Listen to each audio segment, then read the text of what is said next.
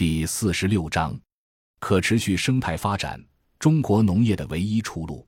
农业因其与自然资源要素天然共生的属性，决定了其发展内涵性的对生态环境和人文社会具有多重正外部性，并且是无法计量的。因此，不能完全照搬只追求经济利益最大化的工业化发展模式。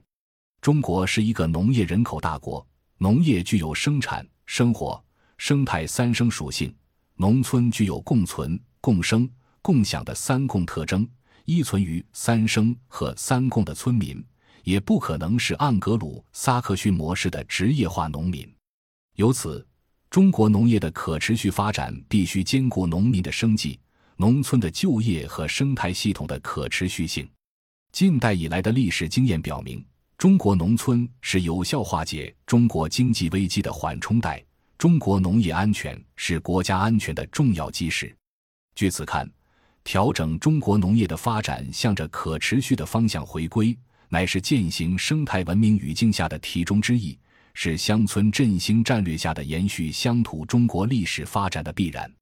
进入二十一世纪以来，党的十八大报告把生态文明建设纳入国家五位一体总体布局；党的十九大报告把实施乡村振兴战略作为新时代“三农”工作总抓手，强调农业农村优先发展。生态文明建设和乡村振兴战略的提出，意味着国家对过去几十年加快工业化、城市化战略做出了方向性调整。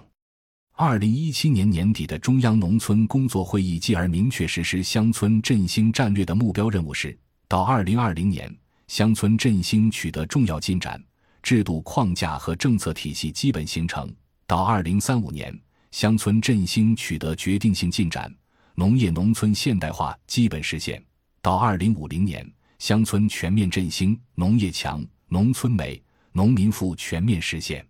党中央强调农业农村优先发展，而不再是工业化和城市化优先发展。这一国家政策导向的改变，必然带来农业生产和经营模式的改变。在乡村振兴战略和生态文明语境下，中国农业如何发展？生态文明新时代需要针对过去几十年国家工业化、地方政府工业化以及全球化对中国传统农业的制度性和技术性改造带来的产业化局面，在制度和技术两个方面对中国农业做可持续发展回归。其一是推进生产、购销、信用三位一体综合合作，完善农业基本经营制度，发展新型集体经济；其二是借鉴传统农业生产方式。推广种养结合、立体循环农业，以此为基础，发展具有文化、教育、康养等内涵的三产化农业，对山水田林湖草等自然资源做整全立体开发。感谢您的收听，本集已经播讲完毕。喜欢请订阅专辑，关注主播主页，更多精彩内容等着你。